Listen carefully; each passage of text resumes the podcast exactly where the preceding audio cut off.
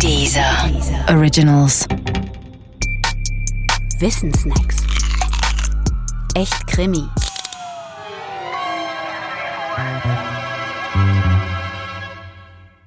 Ballistik. Gelatine findet man im Supermarkt in den Regalen mit Backzutaten und Puddingpulver.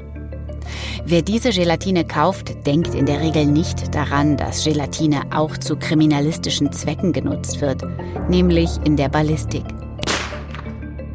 Ballistik ist der Name desjenigen kriminalistischen Spezialgebiets, das sich mit den Spuren von Schusswaffen an Tatorten beschäftigt. Und zwar mit allen Spuren. Also auch mit jenen, die nicht auf den ersten Blick zur Ballistik zu gehören scheinen. Die Projektile, von denen die Fernsehkrimis gerne reden, sind zwar mit Ballistik auch gemeint, sie sind aber eben nur ein Teil. Ein anderer Teil sind die Schmauchspuren. Ein Geschoss braucht bekanntlich einen Antrieb, genau wie ein Auto. Und genau wie bei einem Auto hinterlässt der Antrieb Spuren. Bei einem Auto mit Verbrennungsmotor sind das die Abgase und bei einem Schuss aus einer Pistole auch. Diese Abgase setzen sich als kleinste Partikel in der gesamten Schussumgebung nieder. Also sowohl auf dem Schützen als auch im Raum und auch am Opfer und dessen Wunde. Dabei ist nicht nur diese Zusammensetzung der Partikel charakteristisch und kann Täter oder Waffe verraten. Durch ihre Verteilung lassen sich auch die Schussentfernung, Schussrichtung und Schusswinkel bestimmen. Schmauch verraucht also nicht, sondern hinterlässt einen nachhaltigen Eindruck. Ganz genau wie die Schusswaffe, und zwar auf Projektil wie Geschosshülse. Beim Abfeuern stempelt sie gewissermaßen ihren Fingerabdruck auf beide. Immer.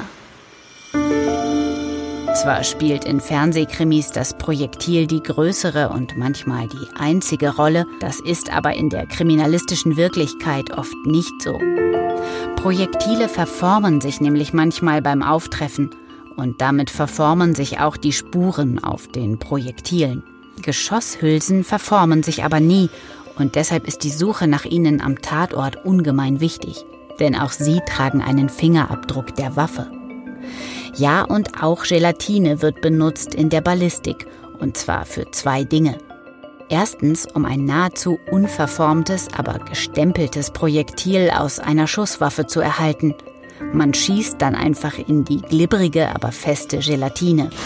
Das Projektil bleibt darin stecken und dient dann dem Vergleich mit Projektilen aus tatsächlichen Straftaten. Und zweitens, um menschliches Muskelgewebe zu simulieren. Mit Schüssen auf dieses nachgestellte Gewebe, auf ganze Gelatine-Körper, können Einschüsse, Einschusskanäle und sogar mögliche Gewebespritzer studiert werden. Das Wissen, das man dabei erlangt, hilft dann bei der Aufklärung von Straftaten. Vielleicht denkst du ja bei deinem nächsten Wackelpudding daran, was man alles mit Gelatine machen kann. Erstaunlich, oder?